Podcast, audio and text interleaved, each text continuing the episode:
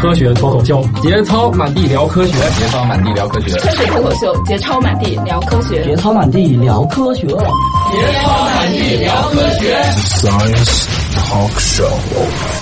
我们今天的话题是机器人高手养成指南。我是佳佳，来自思问网。我是史军，来自果壳阅读。我是李征，来自北京市第一期中学。我是卓克，来自卓老板聊科技。嗯，啊。有一个打广告的，广告不白你看这个，嗯，这个反差还是很明显的啊。嗯嗯，我们老师，你看我们老师说的都多正，是吧？对，声音特别有磁性。对对对对对对。嗯，前两天嗓子有点疼，上课上多了啊，都这样。我前两天去杭州、去成都做巡讲的时候，哎呀妈呀，做十六场，讲到最后都快失音了。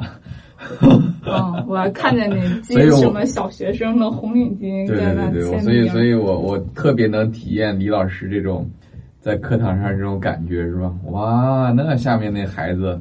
一叫就是说，老师给我做一个终结者二出来吧。有这么这个时候，这个时候你是会有什么样的想法？石老师，可能您您觉得我的这个教学是是这么一个状态，但实际中啊，您说的那个可能是在幼儿园或者小学，我教的还是初中或者高中的学生。我的那个学生呢，也不像正常的我们班级教学这样，嗯，可能学生在活动的时候比较自由，十几个孩子在一块儿，嗯。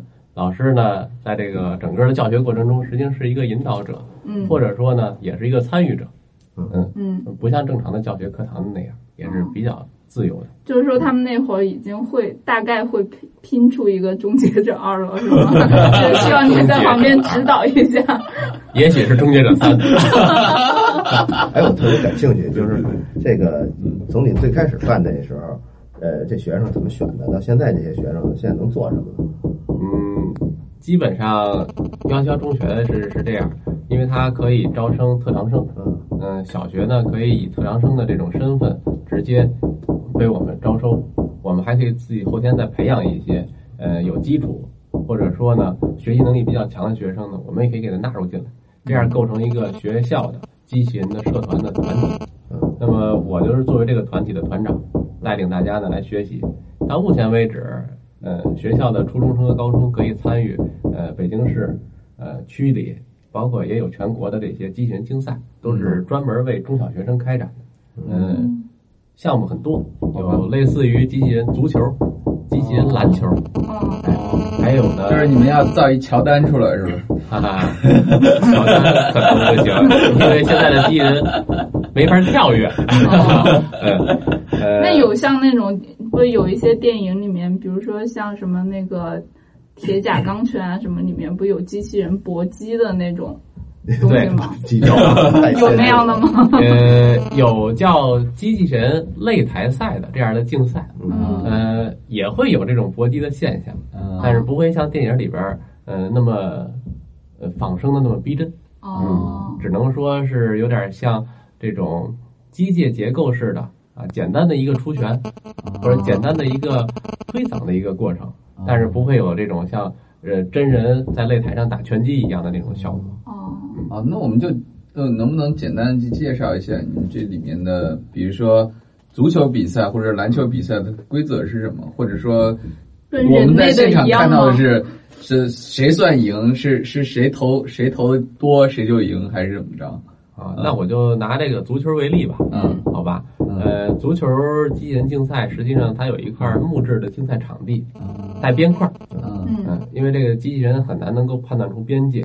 嗯嗯，在这个场地中，它有类似于我们足球赛场的这个中心线，包括那个圆形的开球区，嗯，还有呢球门的禁区也有球门。嗯，那么。这个球可能是跟我们真正实际竞赛中的那个足球啊不太一样。铅球？嗯，不是铅球，是方的吗？没有，场地不大，呃，一米二乘以两米四左右。嗯嗯，差不多也就是这样的一个，就是一张大桌子是吧？嗯，对，一张一张大桌子，两端它可能凹进去有一块球门。嗯，是这样。呃，刚才说的那个球了，这个球它是发射红外线的。哎，因为机器人的这个视觉系统呢，它可能不像人那样能够捕捉我们正常这个足球的运动。嗯，那么它是通过传感器来寻找这个球发射的红外线，嗯，来判断球在自己这个相对的方位。嗯，哎，通过这种的寻找呢，来去做下一步对自己的这种运动的控制，然后呢，去冲着球呢进行一种追逐和这种啊，我们说就叫这种射门。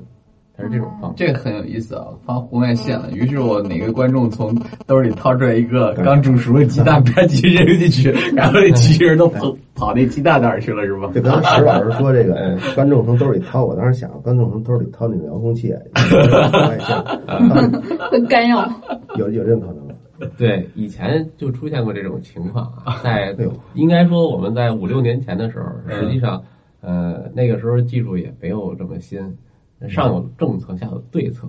有的时候有些队伍，包括我们在参加全国赛的时候，有些省市的队伍在这边不谈某些省，他就会因为这个学习了相关的这些技术嘛，他也了解这里边的大概的原理是什么，他会制造一些呃不正常的这种噪声，我们说就是额外的红外线，有可能会让机器人呢判断不出来哪一个是球，哦，是吧？这个时候有可能果然就会有一些。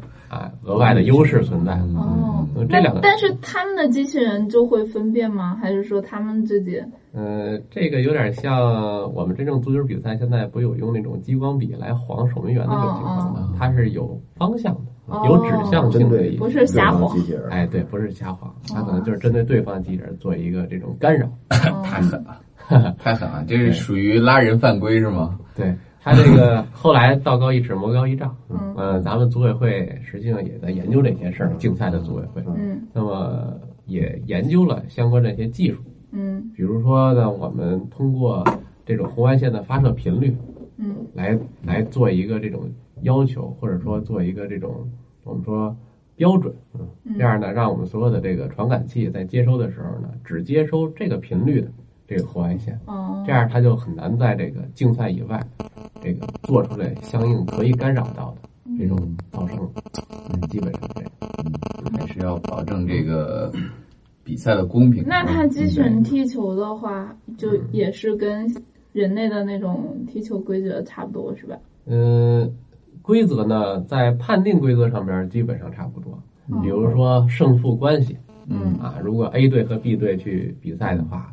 那么相应的胜一场的这个队伍，它可以得到三分的积分；嗯，平一场呢可以得到一分，输了呢就不得分了。那么在竞赛的过程中，因为他这个呃不可能达到这个十一个人对十一个人的这种踢法，通常那个中小学生呢都是一打一或者二打二，这种就就一对一，嗯嗯，互相往对方的门里面踢。一对一的话，可能就没有守门员了。嗯嗯。也挺有意思的，因为小学生围着一个挺大的场地，嗯，来来去跑，然后呢进球以后还要赶紧的做对自己进行进行处理，哎，整个过程是非常有意思。那个场地就是一米二乘两米四吗？对呀，这个场地我感觉不是非常大，是吗？但是小学生他这个身高啊、臂长啊很小，而且呢机器人的运动是非常快速的，嗯嗯。也没法用速度来描述啊，但是通常孩子们如果在场地里边有球的话，孩子们是追不到自己的机器人哦，就赶不上。对，因为这个球可能会被机器人踢得乱跑，球的运动呢也会带着机器人的运动，这样就有点有点像这个。咱们我不知道您有没有到这个山里边养鸡场去抓鸡哦，追着鸡跑，哎，追着那个跑，但是你永远追不到的这种感觉。所以通常情况下，要想拿到自己的机器人，唯一的办法对于小学生来讲就是先拿到球。哦，球没了以后，机器人看不到球了，它会自动到一个防守相对好的位置。哦，这是程序的设计。啊，哎，那听这么说，就是在整场比赛中，这个。呃，只要比赛开始了，机器人的这动作都是由机器人自己之前程序来实现的，就没有外界的这遥控器来对做干预了。机器人竞赛和普通的模型竞赛主要的一个区别就是，它实际上是程序控制，是自动或者半自动的方式。嗯，它不是遥控的。而且这项为什么我刚才介绍足球或者篮球竞这种机器人竞赛的，它在中小学的竞赛里边呢，相对来讲是比较复杂、比较难的。嗯，因为它要要求你。通过这种球的不同的状态啊，不同的位置进行一个处理。嗯，这个处理呢，相对是动态的一个过程。嗯，它不是简单的一个过程。比如说，我沿着某一条线，嗯啊，去做一些事情，做完之后给你一个评判。它实际上是，虽然我们是靠结果来来看它的这个胜负也好，或者是看它的好坏也好，嗯，但这个过程的这种设置是非常复杂的。硬件上要进行一个设计，软件上的编程可能我们后边需要磨的时间会更长。哦，就是这样。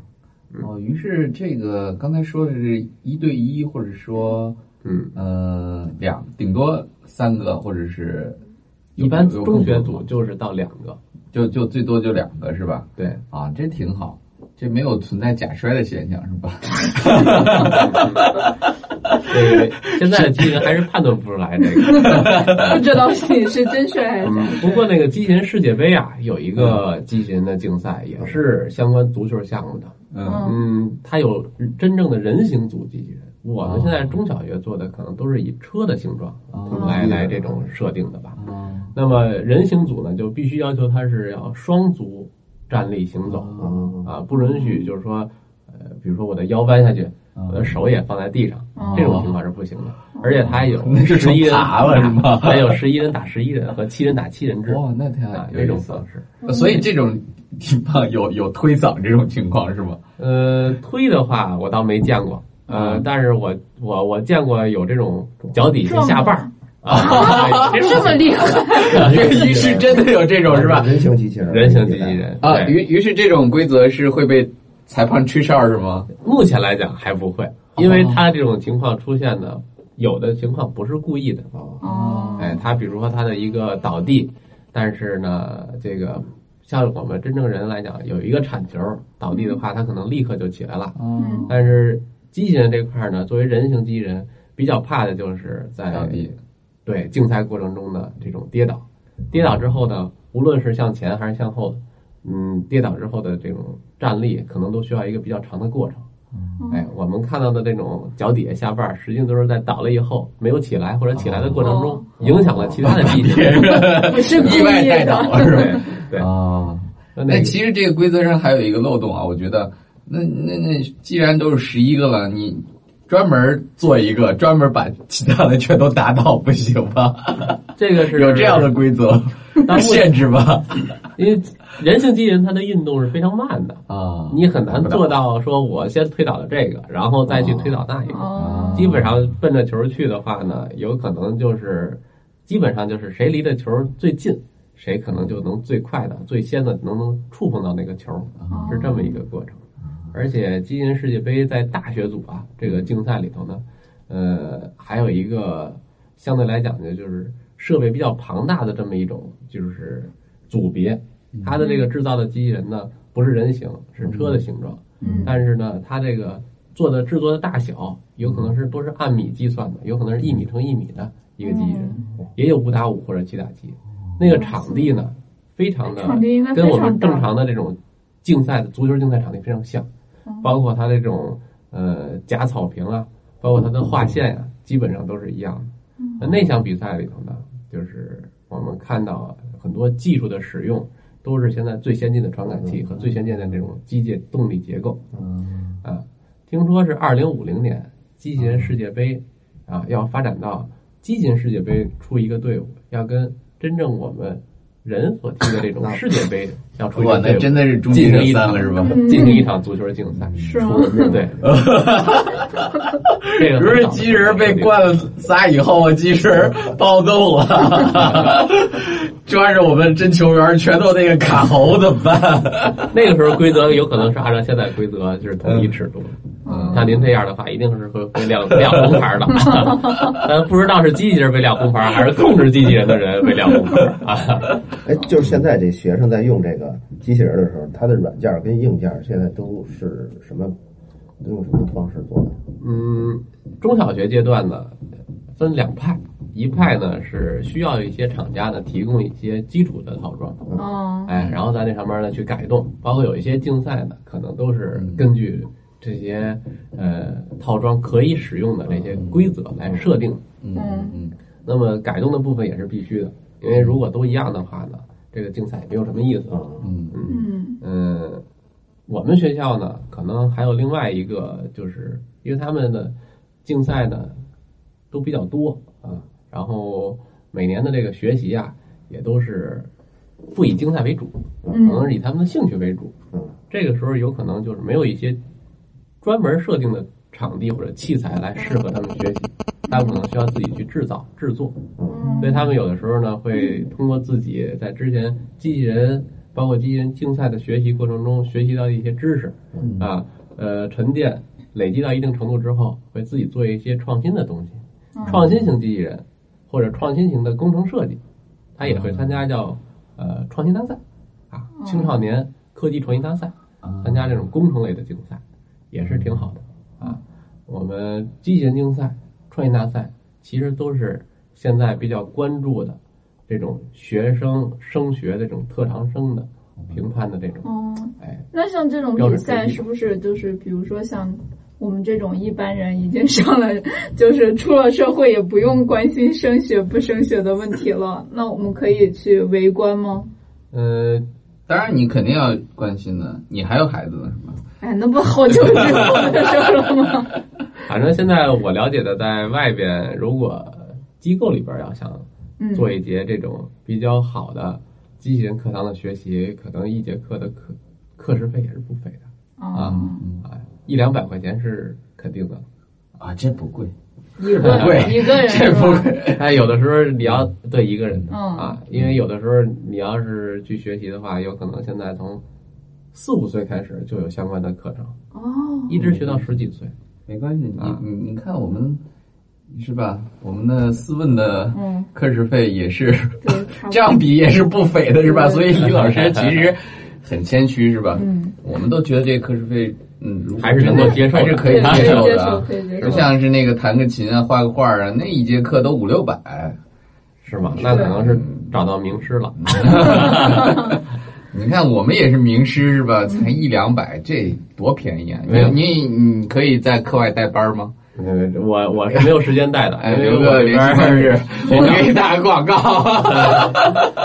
呃，因为我我平时在学校里边啊，时间基本上都用在这个课外的这个时间里头了。嗯，因为学生呢是是还是要参加中考和高考的，大部分学生都是要参加中考和高考嘛。那么他还是要平常不能说朝九晚五，其实要比朝九晚五可能还要晚。天哪，这是多么敬业的老师！早上七八点钟的时候，他上班了，我也要上班，我要给他们上正常的信息技术课。嗯，然后他们下学了，我下班，这个时候我开始我课外辅导。哦，通常呢，在竞赛之前的一个月里边，啊，一般加班的时间可能要超过二十五天，就周六日什么的，对于我们来说就都是。非常好的这种训练的这种时间了，嗯，所以我也没有太多的时间到外边去上课，也很羡慕那些机构上课的老师。没事没事，斯文欢迎你。开始以为你是教那个机器人的，原来你是正课是信息技术。哎，信息技术。那信息技术给他们讲一些什么样的东西呢？嗯，作为作为这个学校信息技术课，它是有课程标准的。嗯，呃，初中生、高中生他都会学一些像类似于电脑的正常的文字、图像编辑，嗯啊，然后还有一些这种视频的编辑，现在也在逐步的推向这个中小学，啊，大家可以到外边去拍一段我们摄影的题材里边的一些素材，回来进行一些简单的编辑，啊，成为一个作品，呃，还有这个除了多媒体以外，还有一些像网页制作呀，嗯，哎。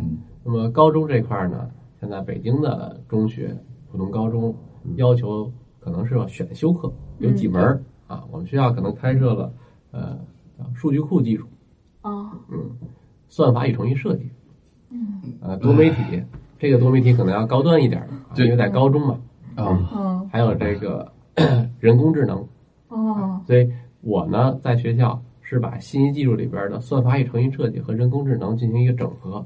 也是让机器人课程面向普及类的课程进行学校推广，这是我们争取就是白天能够做到的一些事儿。下午或者晚上那些都是机器人社团以后要代表学校、区市参加比赛的，嗯，这种呢可能就要高端一点，哎，可能能在学习的针对性要强一点。我说你白天那个已经够高端了，对啊我已经听不懂了。虽然我也是央校毕业的，但是跟我当时上学那年比起来，现在这个讲这些课外的课的含金量，我感觉高多了。原来你说你以前上学都教什么呀？你也有这些，也有信息技术课课，那它不叫信息技术，就叫计算机课对，和劳技课。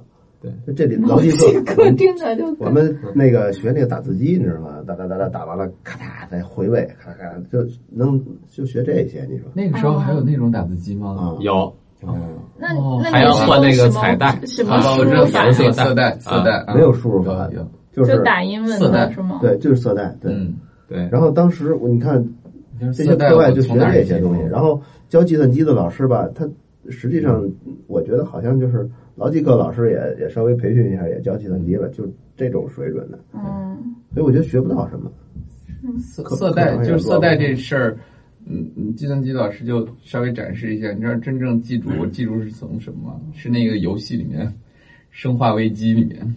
你看，你们还记住了吗？那个《生化危机》里面，你要就是《生化危机》应该是二吧？那个那个时候你要存档，你必须找到这个东西，你才能存档嗯，啊。那是一个里面很重要的道具。于是大家都先把色带调成无数，因为害怕死掉。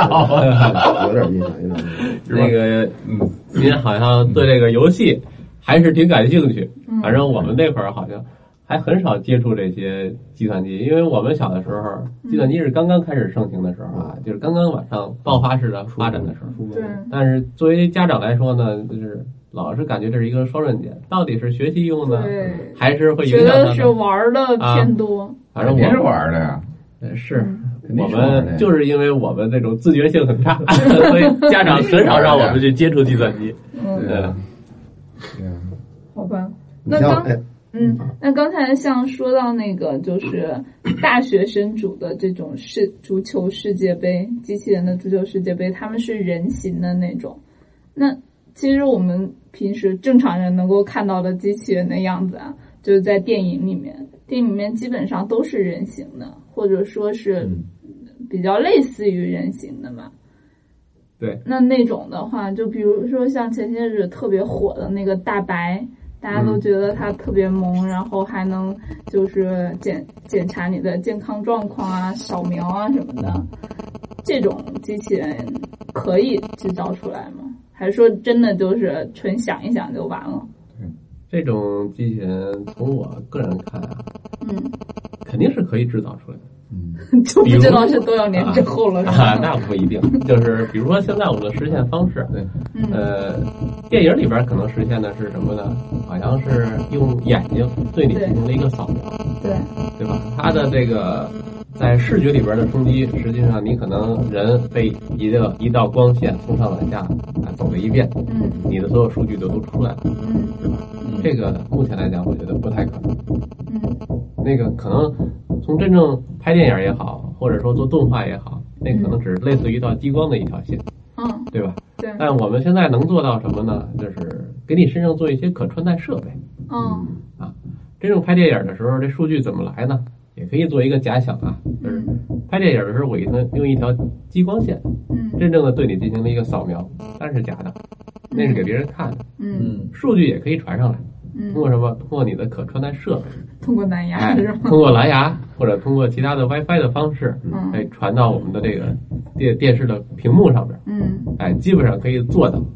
但是要想说真正的做到，以后来个机器人对你看一眼就知道啊，你可能这两天心情不太好啊，呃，你是不是这两天这个饮食上边太清淡了，嗯。是吧？呃，这个相关的这些呃 这这些方面的这些扫描啊，这些数据的获取啊，嗯，这个可能还做不到。做不到。对，在短时间内应该是做不到。能能能做到，老中医大夫。老中医大夫，好吧。嗯，那像那种就是还是说到就是很多，嗯，就比如说像日本特别流行的那种什么机甲战士啊，都是他就是感觉是一个人在里面去操控一个更巨型的机器人去进行那种打架呀、什么的嘛。对呀、这种这个完全可以做到。可以做到。我们中国早就做到了吧？你去蓝翔技校，做的那个机器挖掘机是吗？不就是控制一台机器，然后这个这个能叫机器人吗？就是这种状态，还需要人操控的这种算叫机器人吗？模型吧。我们不能说它是一个完整的机器人，但是它现在在制造的过程中的某些部件或者说某些单元里边，它还是具备了这些智能装备。哎，这种的话呢，它就是有一些智能技术在这里边。嗯，它是它是这么一个定义。如果完整机器人的话，我觉得可能就至少不需要有一个人坐在它里边去进行操控。我们再探讨一个问题啊，就是比如说，如果说我们有一天啊，真的能把一个人的大脑放到那个机器里面，你说这是一个人呢，还是一个机器人呢？哎呀，这是我觉得这是一个哲学问题。呃，因为这个石老师是植物学 是吧？植物学的专家。然后我我我这块呢，我只管植物人。植物。所以你就不想把植物人的大脑移到机器人身上？没放到植物人，你一进去干嘛？让它开花结果吗？植物人的定义，他他是还是有思维的吧？还是有可能有思维？他没有意识，应该是没有意识。嗯，他自主的生命系统是工作的，比如说他的脑干肯定是没有问题的。嗯，但是大脑皮层可能是会有问题，就是处于嗯，我们叫休眠也好，坏死也好，反正是他的大脑肯定是不是不能没有没有意识了。因为现在随着这种科技的这种发展呀，我们以前的话做一个机器人，嗯，呃，可以做得很好，嗯，但是不能做得很小，嗯，因为现在有很多材料这种使用，包括一些创新科技的发展，嗯，所以这种我们说机器人及相关技术可以做到的，和人体的这种连接，嗯，是可行的，基本上可行的。比如说现在我们的呃助听器。啊嗯，哎，实际上就是通过这种电信号和这种神经信号这种模仿、这种刺激这种形式呢，来进行辅助学习，或者说来帮助大脑进行一种恢复。那这种情况还是有吧。那么未来发展有可能把这套外部的系统可能要植入到内部，这些也是可行的。包括现在的心脏的这种起搏器，嗯，是吧？呃，基本上已经做到了。对，哎，然后呢？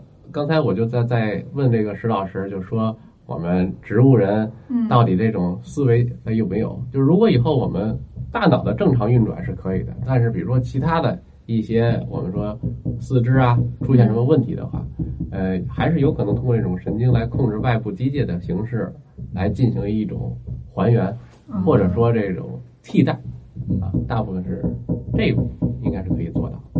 哎，我前几天看，就是有一条新闻，就说换脑的手术，就是意大利的那个，哦，对，换头的手术，就是意大利的那个医生啊，而且他好像已经不是说第一次了，一年多前他就说要做这手术，然后 还有还有一个观点，对对对，也是医生说的，就说换头不可能，说换说换手这个可以。因为手上那个主要的神经就那几根儿，它可以挨个的接上。对，但是你要把这个脊脊髓切断了以后，那那上亿、上上千万的那个神经，你没法通过一种方式啊，让它每根都接上。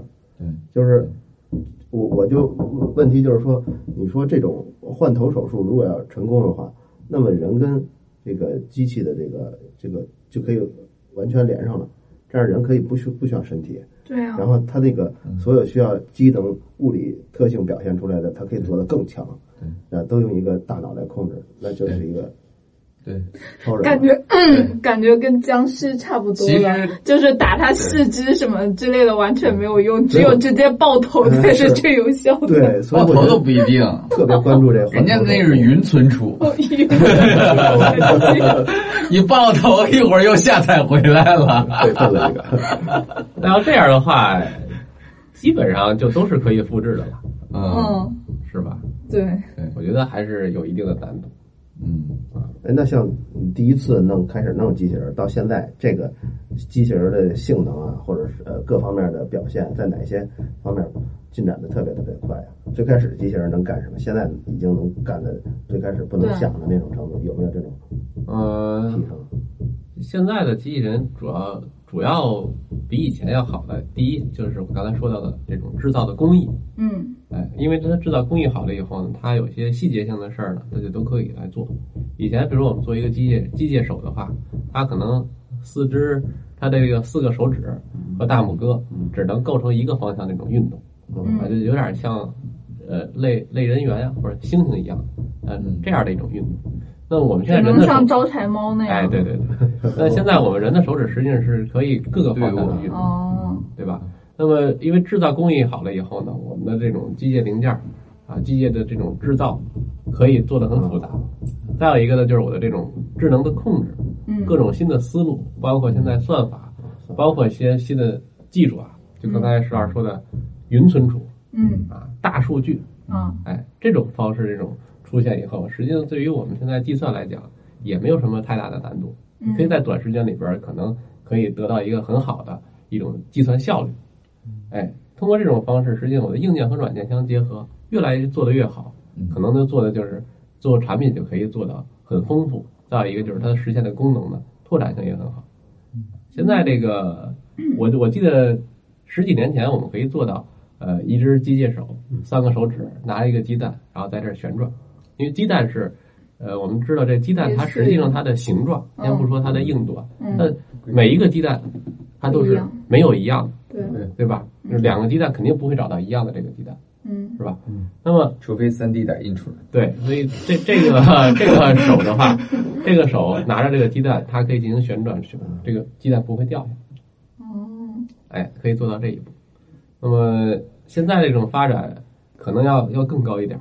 所以他可以把鸡蛋给敲碎了，是吗？呃，敲碎了，打个荷包蛋，可能捡个更更小的，比如像 鹌鹑蛋，捡个葡萄，鹌蛋，捡个葡萄。炒菜机器人现在早就被发明了，嗯啊，炒菜机器人，对，而且他炒的菜保证你每一盘菜的味道基本上是一样的。都不好吃，反正我只能认可机器人刀削面。啊，对对对对，它是可以削面很多的。要炒菜的话，可能还真的各个手艺还都是不一样的，是吧？南向跟新东方配新出来的不一样。对对对，真的是。现在机器人发展也主要是往军事，然后呢，航空业，嗯，比如说这个无人机，嗯。然后军事这里边包括这种无人机，它都是利用于军事。我们所说的无人机还是跟那种就是控制的那种航模不一样，不是？对，它不光是没有人在进行控制飞行，它实际上对，跟刚才石老师说的一样，它可以自主的去完成很多事儿。嗯，对，比如说简单的航拍，对，这是我们民用的发射导弹啊，发发射真的真的可以。这个前两天哎，那我。早上还看到一个新闻说，呃，又发生了一事故，有一美军的无人机，然后把一个什么什么对对对，昨天友军给给炸了，然后一颗导弹下去就炸了。对，这种事儿其实经常发生。那这算是，就算就是算什么机器人 状况了吗？还是于是他自己发疯了是吗？呃。我不知道这个技术能不能说啊？涉及到涉及到军事秘密，因为我有些学生在北理工啊，嗯或者在国防科技大学。哦，那我们就不说了。他也会做一些相关的事儿。不过之前咱们聊到的这个机器人足球，嗯，机器人足球这项竞赛，实际上它主要就是用机器人去寻找我们的这个球，嗯，然后呢，把目标的区域来进行这种。呃，踢呀，或者是推呀，这种形式，它往后的发展很有可能这个项目培养的人才，实际上就是为我们以后军用的话，就是弹道导弹的这种人员的专项设计进行匹配。哦，哎，所以我的很多学生学过这以后呢，比如他考入到北京航空航天大学，啊，国防科技大学，啊，这这一系列他可能会有一系列的研究，前期的这些基础，实际上为他打下了很好的这个。平台吧，就算是他可以在这个平台里边进行更高层次的学习。对，如果想搞导弹，就赶紧去找李老师。嗯，这是一个，我觉得是一个挺好玩的一事啊！你现在干的事儿，你做，你可能孩子们他们都不会想到自己以后会从事那样子一个事情。对，觉得很多他们还会觉得现在仅仅是一个娱乐，或者说一个兴趣爱好。哦，一不小心就变成了一个。哦，打导弹的哇，这那像我们这种已经没有机会成为一个打导弹的人的话，又想玩一玩的话，有什么方法可以入门吗？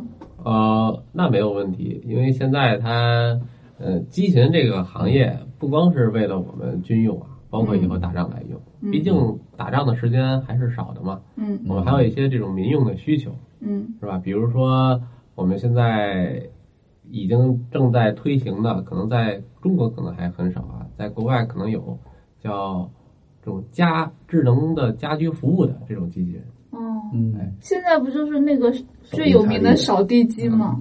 扫地机器人现在成本很低了，呃，最早的时候可能刚出的时候，十年前可能就有了，一台机器人可能要三四万块钱。哇，哎，现在呢，成本包括了哎几百块钱完全可以做到，而且它那个扫地的效果效率也很高。嗯，我买了一个，我试过，可用吗？在家里面积不大，这个一百平米、一百五十平米以上用效果特别好，就是我第一次看它，感觉有点宠物的那种感觉。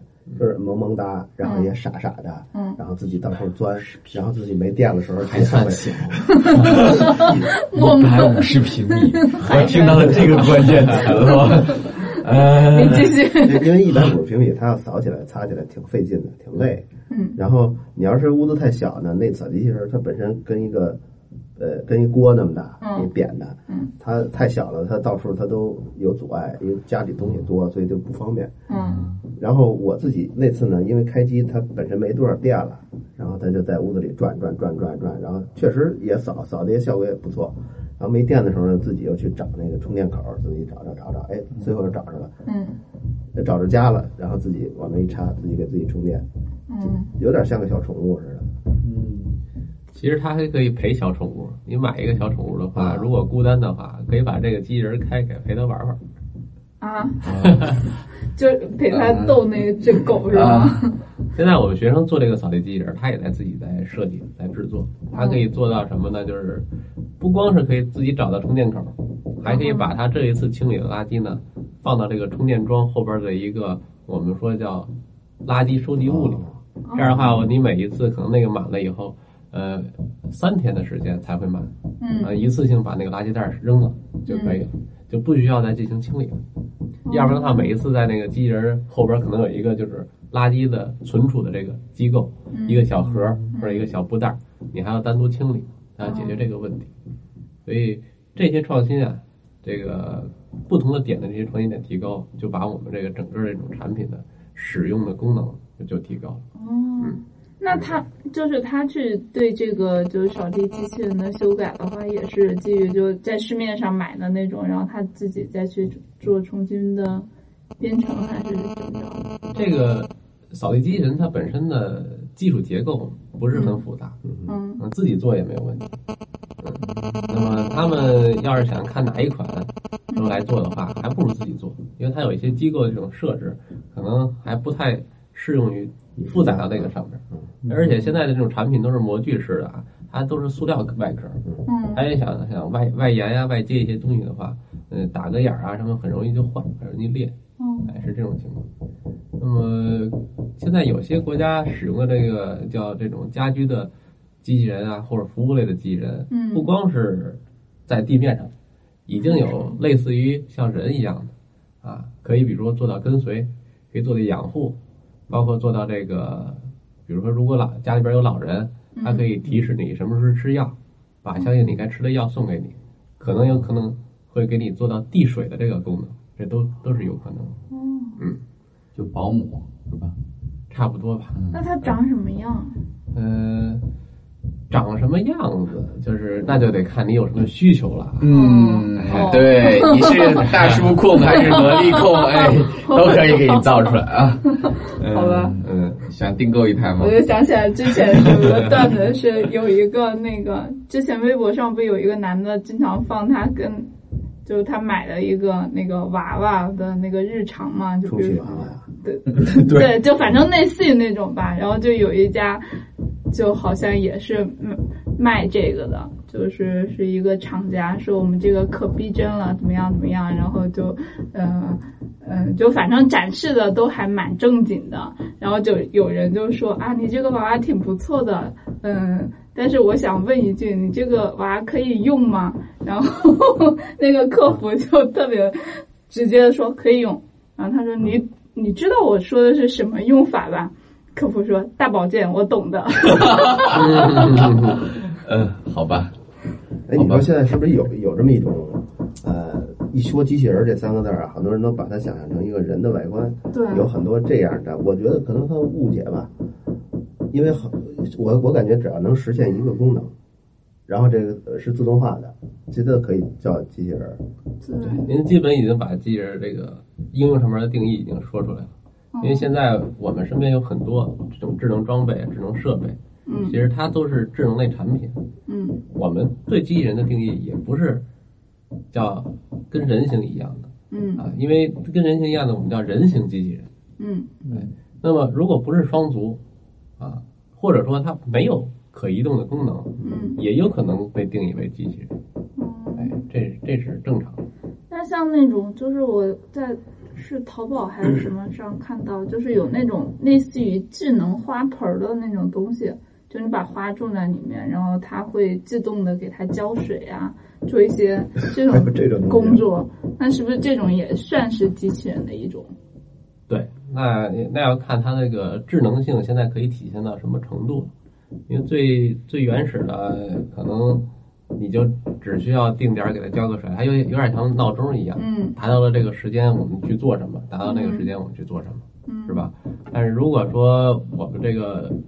智能可以智能到，哎，我可以帮你调节你的室温，嗯，啊，可以去观察你这个花的成长状态，嗯，啊，比如说你是不是缺缺这种里边的某一种元素啊？我是不是要给你施一点化肥啊？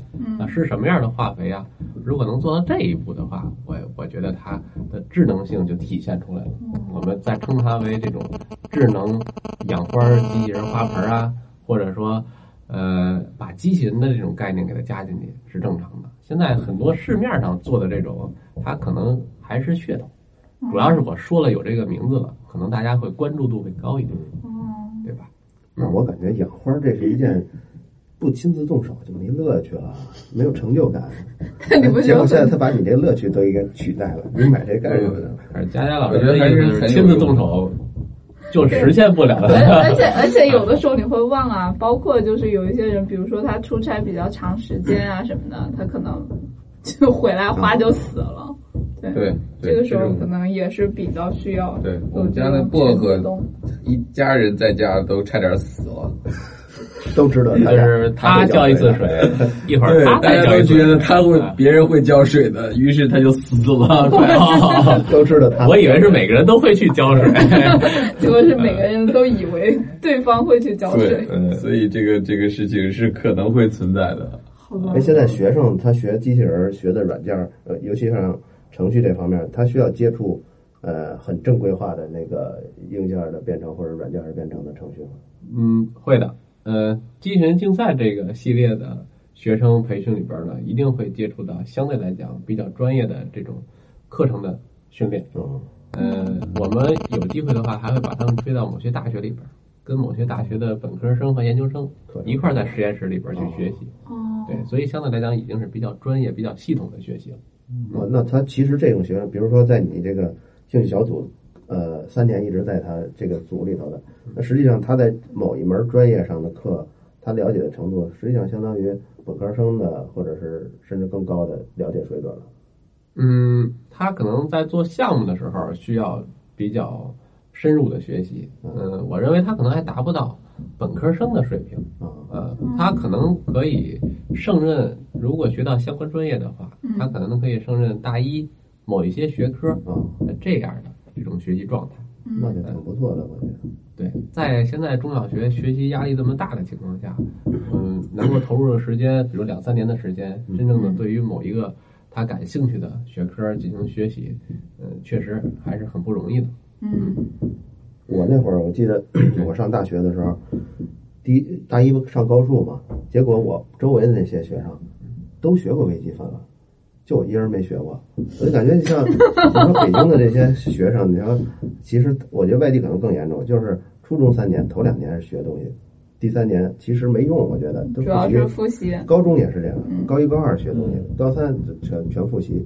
对，我觉得这种情况，这个浪费了两年，纯纯浪费两年时间。你要说放在兴趣上也好，或者是放在其他更专业的知识上也好。所以其实我们那个时候有那样的，但是就不太合法，就是高中上两年之后就直接去参加高考，然后有的考的特别好就直接就走了。对，是有这种情况。对，那他会拿到高中的毕业证吗？会啊，但是就是走的不是那种特别正常的路径。哦，嗯，对，反正。现现在北京的高中是要学微积分了啊，先普及一下啊。嗯，这是这是一门选修课，还必修里边的选修，应该算是。嗯，数学数学这门学科里边好像是要学相关的这些知识，而你再怎么学的话，可能也学不过我们相对来讲说外地的这些学生们，他们可能一直都在学习，不会停止。嗯，对，就哎，那也。也挺强的，也也也挺强的。对，北京学生其实其实好的学生还是很强的。对，嗯，我觉得就是每个地方可能对这种所谓的课外教育啊，什么素质教育的这种，北京的资源可能倾向性不一样。对嗯，对，他别的能获得的机会和很多。对，别的地方还是特别羡慕北京的孩子，因为我明显的感受，你去到外地做讲座的时候，那些孩子们就特别的那种。兴奋，或者说啊，总算今年有这么一场讲座，嗯，人家是总算今年有这么一场讲座，我天呐，嗯，对对，北京孩子来说，北京的话可能就是每周都有不同，每周都有很多个班等着他们哦。对，嗯，我们学校差不多每个月都要请一个科学的专家进到校园做一次科普讲座，嗯，记得上上周好像还有前还有讲那种地质和化石类的这种讲座，哎，科普类的，这还是很必要的，很需要的。我们可以从这个学生里边挖掘出一些这个我们说叫有兴趣吧这样的孩子。那现在这班报的有多少学生同时？呃，课外的小组分两个层次，一个是大家都想来学习的。就想来见识见识，看看学习一下机器人的相关知识。嗯，这种的呢，我们初中和高中都有一个选修课，他可以选，每周五的下午。嗯，还有一个呢，就是刚才说的，就是代表学校参加竞赛。哦，这种呢，可能就要求的你学生必须得有一定基础啊。呃，这样的学生都是每天放学和周末训练的。呃，要求是特长生才可以加入。那现这学生弄这些东西，我觉得也不便宜，他自己掏的钱还是说学校给的呀？嗯，学校实际上学校花了比较大的投入，投入在我们这种科技项目里边，在竞赛里头呢，呃，学生用的基本的套装可能都是学校来出的，但有的时候学生啊也是急于修改，他有时候会自行的做一些这种改装，嗯，那么这个时候呢，就都是他自主的一些行为。那像这一套基础套装，感兴趣多少钱呀？嗯，不一样，看你做什么项目了啊。去年我们做了一个科技创新大赛的一个东西，嗯，不能说做一套东西多少钱，但是就是他他是他先说这是什么东西，他做了一个机械手，嗯，这机械手的五个手指头呢，实际上是模拟的人的这个手的五个手指头，包括它的运动状态、运动形态，包括它的关节儿都是类似的。它可以做到呢，横向移动，可以弹钢琴。嗯，那么整个这套系统，它可以做人去弹一次钢琴，它能够通过声音识别，识别完之后可以通过这套机械手再弹出来。哎，对，它可以自动完成这种学习。嗯，啊，不是记录按键的这个过程，而实际上是分析声音。对，分析这个声音还是挺难的，因为在算法上边呢，学学孩子出了不少的力量啊，去去研究这些东西。那那套东西在制作的时候呢，它没有一个厂家说：“哎，我帮你制造这个东西。”它没有批量。对，学生都是用一些三维的制图软件，嗯，去自己设计每一个关节儿，嗯，然后呢，去网上边啊，或者说到市场里边啊，去找相应的电机或者舵机，啊，然后呢去匹配，然后定好了制作好了这个零件，运过来之后自行的组装，这种情况，它的费用主要都体现在。需要买一台电子电子钢琴，嗯，哎，然后呢，做出来的图需要发到外地，呃，找一个比较便宜的这种模具制造商，哎，呃，他他通过这种这种我我们叫数控机床，嗯，给你制造出来，把零件也给你匹配过来。有时候这个零件呢，因为他花的钱不多，呃，零件做的没有那么精细，还自己需要打磨，嗯，要不然的话，他可能装配的时候装配不上，哎，这套东西做下来，我估计，嗯，五位数应该是有。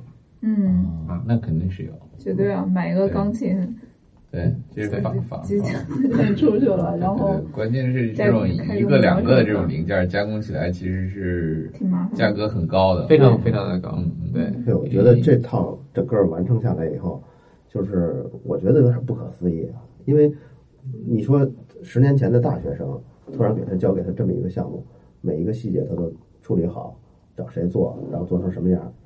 都不不不太可能说每个都能完成，是包括现在的大学生，可能相关专业的也不可能都能够做出来。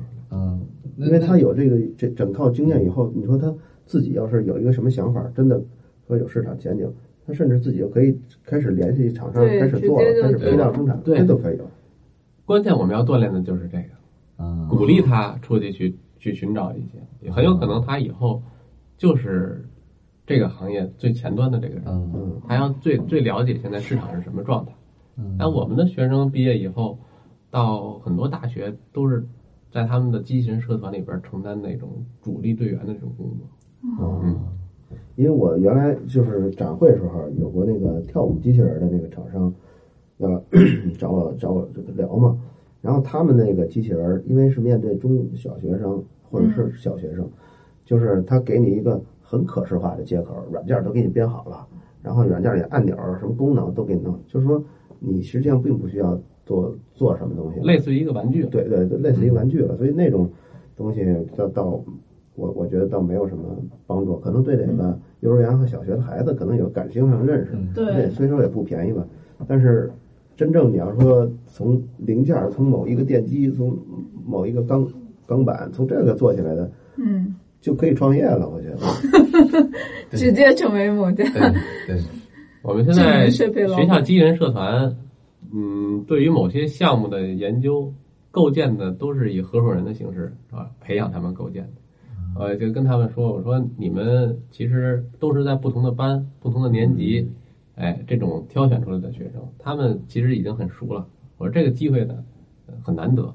包括就是它有可能不能够重复的，你从小到大说再来，有可能你到哪儿去，你没有这个机会。对，既然你现在有了呢，建议你们实际上构成一个新的一个联盟，这是一个新的社会，但是这个社会对于你们的锻炼是不一样。比如说，你们可以构建一个战队，啊，你们可以以一个团队的形式。呃，在这个战队里边，每一个人承担不同的功能，很有可能你们长大毕业以后，在社会里边，嗯，你想创业的话，你有可能第一个选择找合伙人。合伙人的话，可能就是原来我这个战队里边的同学，因为只有他们才是最初经历过锻炼、经历过合作，才能够得到你信任的那个人，就是就是这么一个状态。那你教这么多年的学生，现在学生应该有毕业也有很好几年的这些人了，他们现在。有没有？应该是有，已经就是大学毕业了的这种人有有有相关行业没有特别的专项的，但是现在有在小米公司的。哦。有，还有在哪儿的？我想想啊，现在大部分都是在读研究的研研究生的过程。嗯，可能毕业，因为我上班刚八年，就是不是十年，我在这个单位刚八年。嗯，那么真正能够创业成功的，还得在现在可能还得再等一等。对，但是我相信很快会出现。嗯。嗯。哎，我在网上看过，就是有一叫啊波士顿动力吧，叫这个名字，就做那个 机械狗、机械驴，就是给军军队用的那个烧油的那个，就那种素质的机器人对平衡的掌握，这种算顶级的吗？嗯，那个肯定算顶级了。那因为那个大狗好像已经出了现在第三代还是第四代，是吧？它的负载的能力，就包括它的越障的能力都很强了。我看过相关的那个视频，学生呢也有在这个相关领域研究的。嗯，哎，他可能做的不是狗，他也做的是现在做水下，做水下这种机器，就你的学生。也对我的学生，我学生现在有一个高一的学生，他现在在研究的是水下机器人的这种制作，因为现在很多竞赛呢都是在水面上，嗯，就是中小学和大学生机器人竞赛，嗯，很多都是水面上的机器人，嗯，那么它这个水面和水下这个技术是不一样的，嗯，比如在水下的话，你这些设备的封装。你怎么做到密封？嗯，对吧？然后呢，你怎么做到这种上下和这种八个方向的这种移动？这都是需要研究的。嗯呃，学生现在在做水下机器人的这种仿生学的这种研究，它也需要平衡，呃，它也需要这种运动，包括运动方式。哎，他们可能明年要要做出来一台叫叫类似于就是章鱼的仿生机器人，所以在水下的底部进行行走，可以在水中进行游动。啊，任意方向游动的。那像这个学生他做这么像刚你介绍那种过程，就是很细致的去找工厂做。他这个在他在在校三年里头，是不是也就顶多也就做个一两个这个时间？因为他只是业余时间在做。这样，这个比较大的这个工程，可能大概一年半左右吧，做出一个，可能也就这一个。嗯，因为他要承担机器人竞赛的相关的这些工作。嗯，那第一个我们太啊，我觉得最后我们是不是能推荐一下，如果我们有一些呃，不光是小孩啊，甚至成年人，他们想来入个门或者说体验一下玩机器人乐趣，有什么值得推荐的这种套装啊，或者说一些简单的这种拼装的东西吗？嗯嗯，这个。不太好说这个套装啊，我觉得有广告嫌疑啊。没关系，这儿反正也没人给我们广告。反正那厂家也不会给我们广告费。呃，是是这样，就是先给大家介绍一个，如果中小学孩子想去真正的学习一些机器人一些初步的知识的话，嗯，我倒建议呢，各个区县的科技馆、少年宫，这是一个比较理想的选择。嗯，哎，因为它实际上还在我们体制内的这些教育机构。嗯，呃，比如说科技馆，它实际上是归我们教委管管理。嗯，那么它的相关的这种学习，它的相关的这些内容，包括它的收费，嗯，我认为还都是比较合情合理的，啊，也是比较准确。嗯，呃，那么通过这种，我们是体制外的，哈哈哈哈我说的是教育的部分，是。如果体制外的是体制内的有力补充，对，一直认为。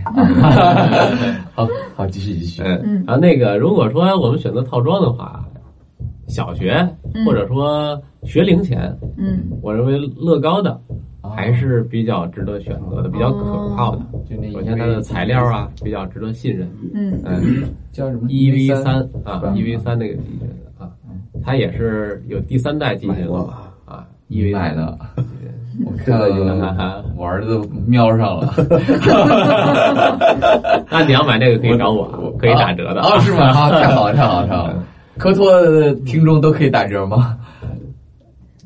提李明的吧，提李明的都可以打。好，你听好了啊，挺好了，听好了，听好了。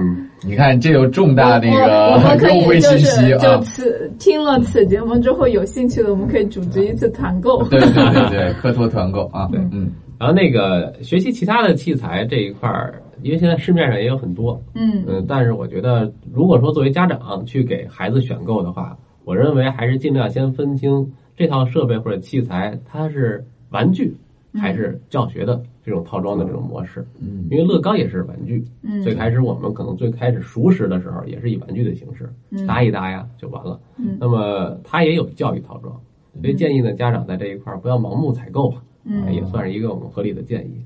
对于学习来讲，嗯，各个区县包括这种各个学区，它都有一些比较好、比较牛的这种科技的学校，也有其中也有机器人比较好做的比较好。那么可以去相关的学校进行一些参观和学习，因为我们学校至少要有这种辐射带动作用，是接待外边。包括俱乐部啊，包括这些老师啊，包括家长带着孩子过来学习学习，看一看，嗯，哎，这种工作是必须要做的，嗯，也是一个科技的一个推广嘛，嗯嗯。那网站有，就是网上有那种比较多的关于这种专门就机器人这块的专门的那种论坛什么的吗？就是有比较著名的可以推荐的。嗯，论坛的话。这个中小学阶段，嗯，去做论坛，机器人这个论坛，它的方向有很多。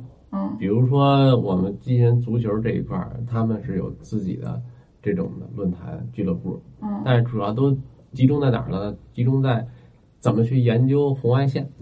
哦，这个有可能这个相关技术会有专门论坛，但是不会说针对这个赛事会有论坛。因为这个赛事的话，他们构建的都是以俱乐部的形式交流，交流的过程主要都是以竞赛的过程。哎，比如说我现在还没有比赛，我先到呃某个学校，我先去交流打一场比赛，教学比赛，那这种形式。然后技术这一块儿还都是以现在单独的这种传感器技术啊，嗯啊，包括这种控制器芯片技术啊，这种方式进行这种。说他们泡的话，就是去泡那种专门的那种论坛，就就比较比较专业了。包括现在有些手机的用户也是这样，嗯，哎，我安卓手机可能需要去做一些安卓手机的这个相关的学习的时候，嗯，对，找安卓的这种论坛，苹果手机找苹果的论坛，对，是吧？也希望到时候学机器人的到我们幺七幺中学来，我们也做一个就类似于俱乐部似的一个座谈或者论坛都可以，嗯，好吧？好，好的，好，嗯，好，那今天就先这样。对，也也希望我们的李征老师来我们思问网也开一些机器人的。感觉今天相关被刷新了，现在小孩儿都好厉害呀！对对对，我听完今天介绍以后呢，我觉得有点早生十五年的感觉。我要是十五年，哎，为什么是早生的？难道不是晚生？我要是现在在，他希望现在生，我就去李征老师报那个班儿。啊。对对对，非常好。哦，你是说你儿子，不是说自个儿是吧？我儿子还有机会，还有机会，还有机会，还有机会。好，好，好吧，欢迎大家来到幺桥中学。好，好的，大家这样，那就这样，拜拜，好，大家再见。思问网，珍惜你的每一个为什么。听更多节目，苹果用户使用 Podcast 搜索“科学脱口秀”并订阅。科学脱口秀官网也可以收听，地址是三 w 点科学脱口秀全拼点 com。你也可以在这些地方找到我们，在微博、微信查找公众号中搜索“科学脱口秀”，与我们互动交流。听众 QQ 群号：幺三六六幺零幺八三。